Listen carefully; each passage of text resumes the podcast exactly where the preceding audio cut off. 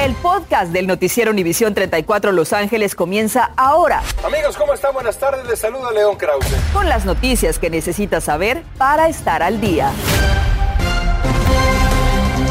Feliz viernes, buenas tardes. Les saluda Osvaldo Borrás. Gracias por acompañarnos y bienvenidos a las noticias. Comenzamos con la más reciente información sobre el incendio que comenzó el pasado miércoles a eso de las 3 de la tarde en Laguna Niguel, en el condado de Orange.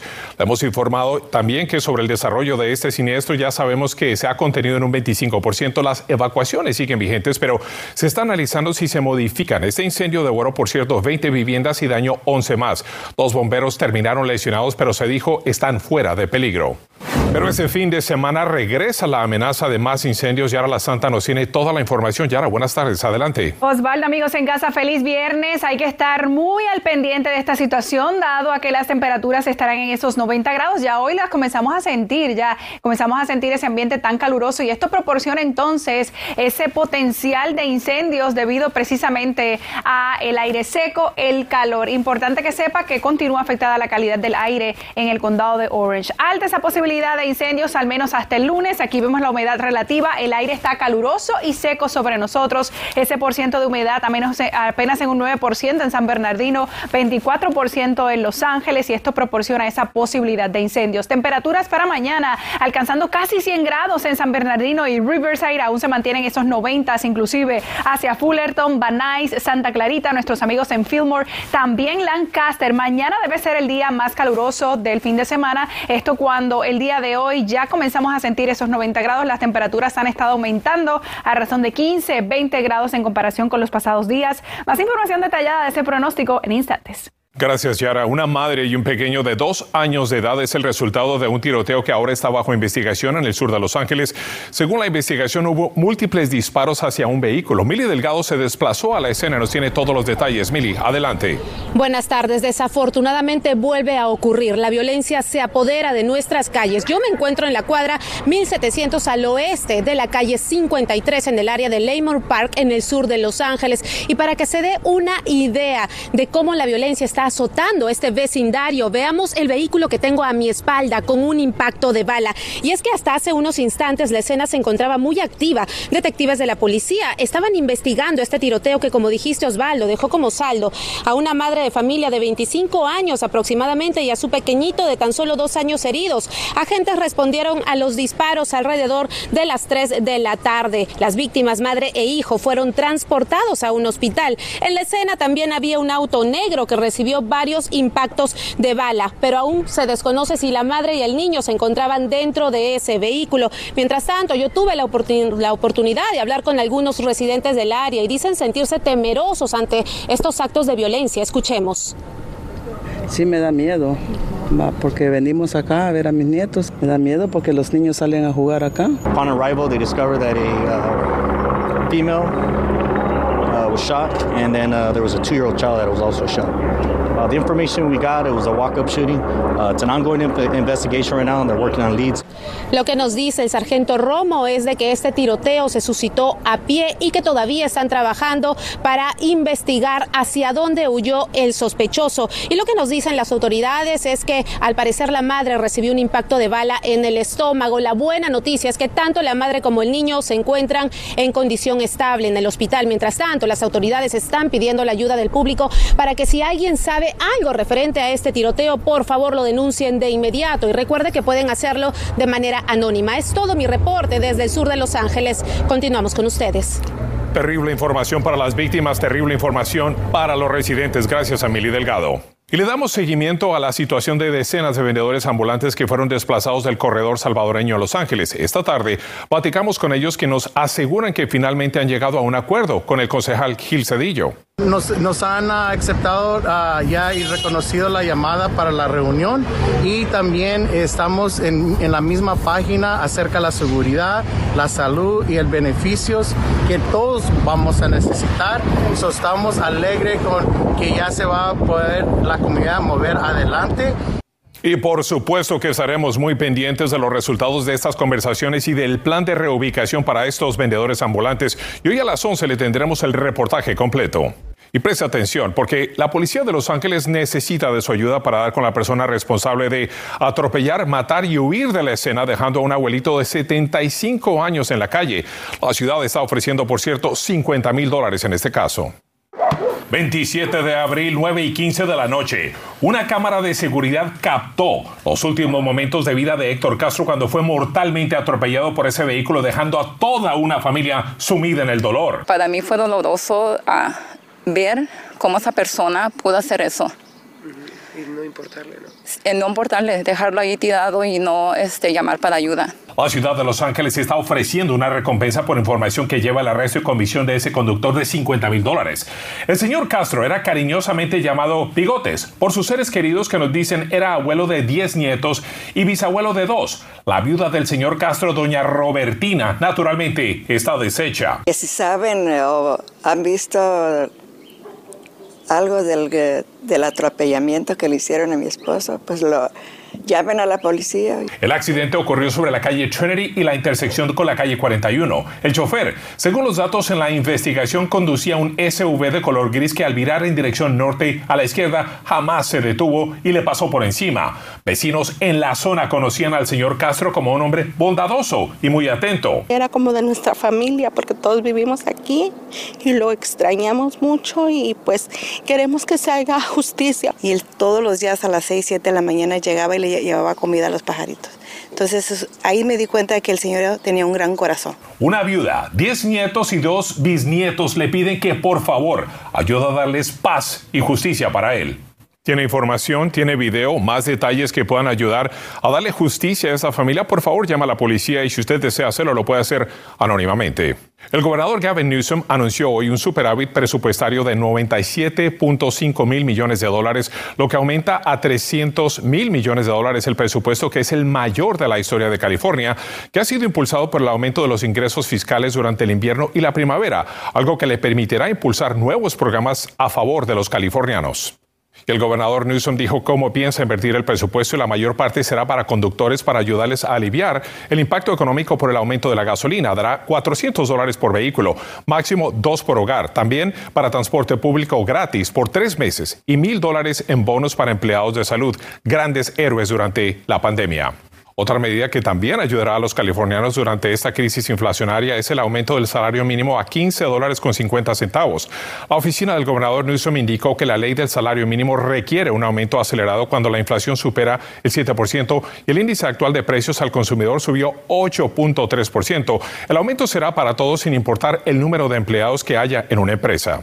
Con la pandemia muchos han tenido que reinventarse. Fue el caso de una payasita que amenizaba fiestas y que ahora se dedica a la construcción. Cecilia Bográn habló con ella y nos dice sobre los recursos gratuitos para capacitarse si usted quiere hacer lo mismo. Cecilia, buenas tardes. Adelante. Buenas tardes, Osvaldo. Usualmente cuando vemos proyectos de construcción como este a mis espaldas, vemos a hombres trabajando, pero el 10.9% de ese rubro son empleadas mujeres. Claro, la mayoría de esos trabajos detrás de un escritorio, como administradoras, pero hay un una mamá latina que rompe el molde. La payasita Melody Melodía ganaba 150 dólares la hora en fines de semana divirtiendo a todos en fiestas infantiles, pero el COVID lo cambió todo. Pues me empezaron a cancelar y pues empezó la angustia porque yo decía, ¿cómo voy a pagar mi renta? Eso no espera. ¿O cómo voy a hacerle para comprar los alimentos para mí, para mis hijos? ¿Cómo vamos a sobrevivir? Y ahí tuvo que reinventarse y se fue a un sector donde solo uno de cada 100 son mujeres.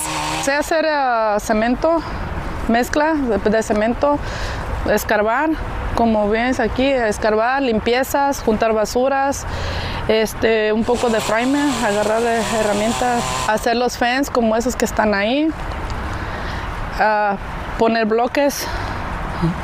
De todo un poco. Con la ayuda de su hermano, que ya se dedicaba a eso, fue aprendiendo y ahora gana de 150 a 200 dólares al día. Pero con una certificación como la que ofrece completamente gratis el Abraham Friedman Education Center, podría ganar incluso más. La certificación es muy importante para que alguien vea que el trabajo que esta persona va a hacer es válido y ha sido certificado por un maestro eh, que también tiene un eh, una credencial para dar esta clase. Es para mayores de 18 y un estudiante que asiste diario a clases puede completar los tres niveles en seis meses y como es parte de la escuela de adultos del LAUSD es gratis. Con esto ya la persona sale con más habilidades para hacer un trabajo mejor y puede ser mejor pagado. Por su parte, Evangelina, que es madre soltera de cuatro, no descarta la oportunidad de capacitarse aún más. Demostrarle a mi hija que no ocupa de nadie para, para salir adelante. El centro Friedman capacita a mecánicos de auto, a electricistas, a técnicos de computación y es todo gratis. Mucha suerte. Feliz viernes a todos. Yo soy Cecilia Bográn desde Los Ángeles. Continuamos con más. Una historia que nos inspira a todos gracias a Cecilia Bográn. El coronavirus no da tregua y ahí el número de contagios en el condado de Los Ángeles es realmente alarmante. Son 4.025 infecciones en un solo día y es la mayor cifra desde febrero pasado. Las autoridades de salud dicen que esto demuestra que continúa el alto índice de transmisión y ya se está traduciendo en un aumento de hospitalizaciones. Actualmente hay 298 personas hospitalizadas, 31 más que ayer. También se reportaron seis muertes por COVID-19. En instantes se lanzó una investigación en Washington a nivel federal para determinar por qué hay escasez de fórmula para bebés. El COVID-19 ha reducido la esperanza de vida de los latinos. Esto según un nuevo estudio. Expertos aseguran que existen soluciones. Y terminaron los partidos de ida en los cuartos de final de la Liga MX. Imágenes y reacciones. Además, Dodgers en casa buscan regresar a la senda del triunfo. Esto y mucho más en Contacto Deportivo. Estás escuchando el podcast del noticiero Univisión 34 Los Ángeles. Gracias por continuar con nosotros. La ciudad de Alhambra pronto tendrá más construcciones en sus vecindarios y más viviendas. Hoy la supervisora Hilda Solís anunció junto a Emilio Salas, director ejecutivo del Departamento de Desarrollo del Condado de Los Ángeles, que se adjudicaron 65 millones de dólares para financiar el importante desarrollo de 14 proyectos de construcción que ofrecerán 1.024 viviendas asequibles para personas con necesidades especiales del Condado de Los Ángeles. Por mucho tiempo los latinos en Estados Unidos han demostrado vivir más años que otras razas. Sin embargo, esto cambió con la pandemia. Así lo reveló un reciente estudio. Y Claudia Carrera conversó con uno de los autores de esta investigación y nos cuenta cuáles son las causas y las posibles soluciones. Buenas tardes, Osvaldo. Según estudios, los latinos viven de 3 a 4 años más que los anglosajones. Sin embargo, según este último análisis, una vez más la pandemia ha demostrado la desigualdad de salud entre los diferentes grupos étnicos. El virus del coronavirus ha matado a cerca de 124 mil latinos en Estados Unidos, lo que representa el 17% de las muertes según los Centros para el Control y Enfermedades.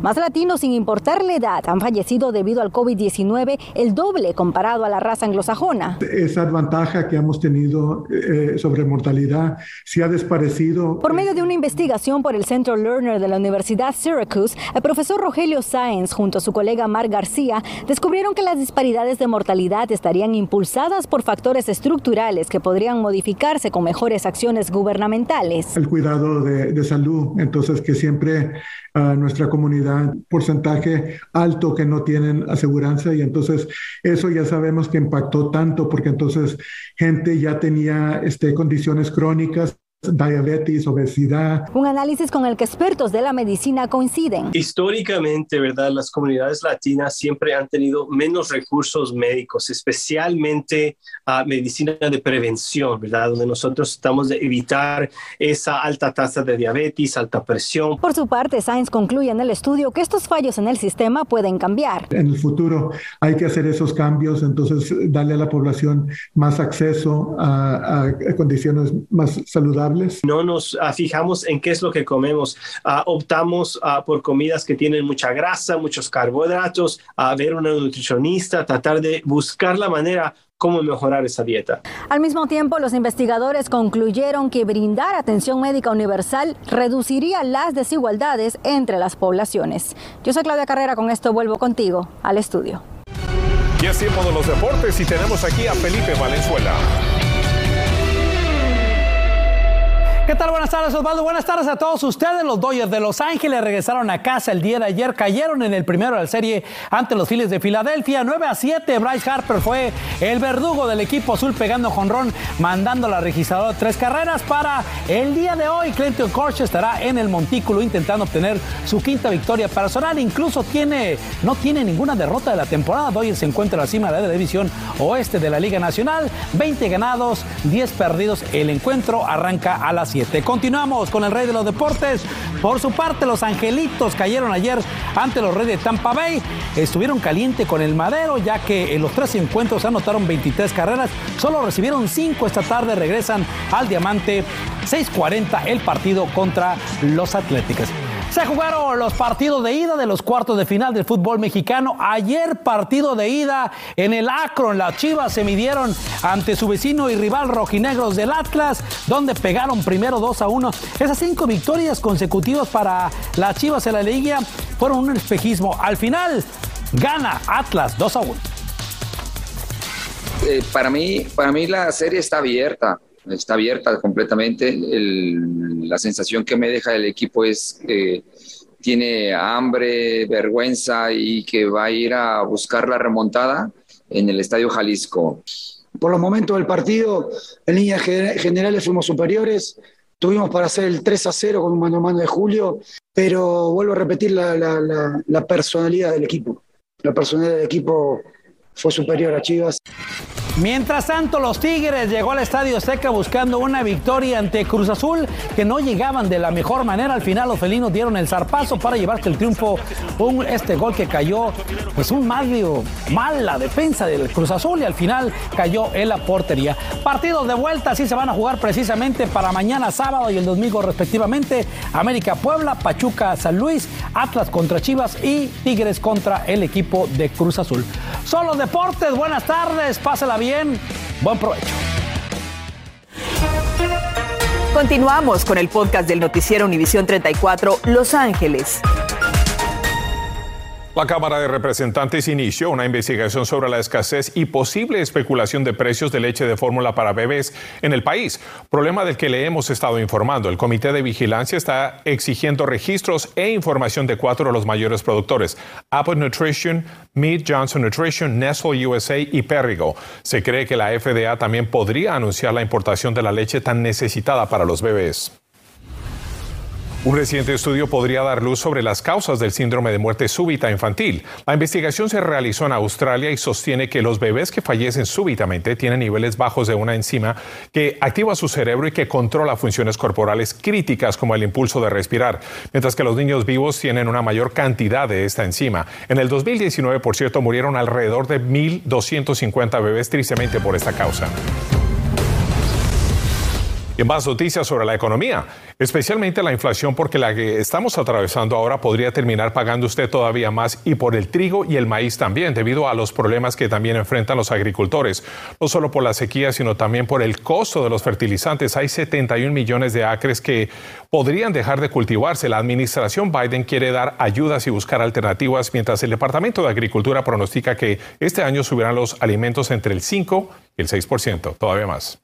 Y a las 11, si usted ya no usa efectivo o tarjetas de crédito para hacer sus pagos, tenga cuidado porque podría ser vulnerable a las estafas que suceden cada vez más debido a la transferencia de dinero que están haciendo de manera digital para evitar contagios con coronavirus. Además, la reduflación, como le llaman, o reducción del tamaño de productos, está provocando que consumidores gasten más. A las 11 hay consejos para ahorrar cuando vaya usted al supermercado y pague menos, tal vez. Bien importante eso. Sí que están las cosas y por supuesto el clima, ¿no? Y el tiempo, por favor, es importante que se mantenga en sintonía con nosotros por ese abrupto cambio en temperaturas que hemos tenido. Mañana, el día más caluroso, casi 100 grados pudiéramos estar reportando hacia las zonas del interior.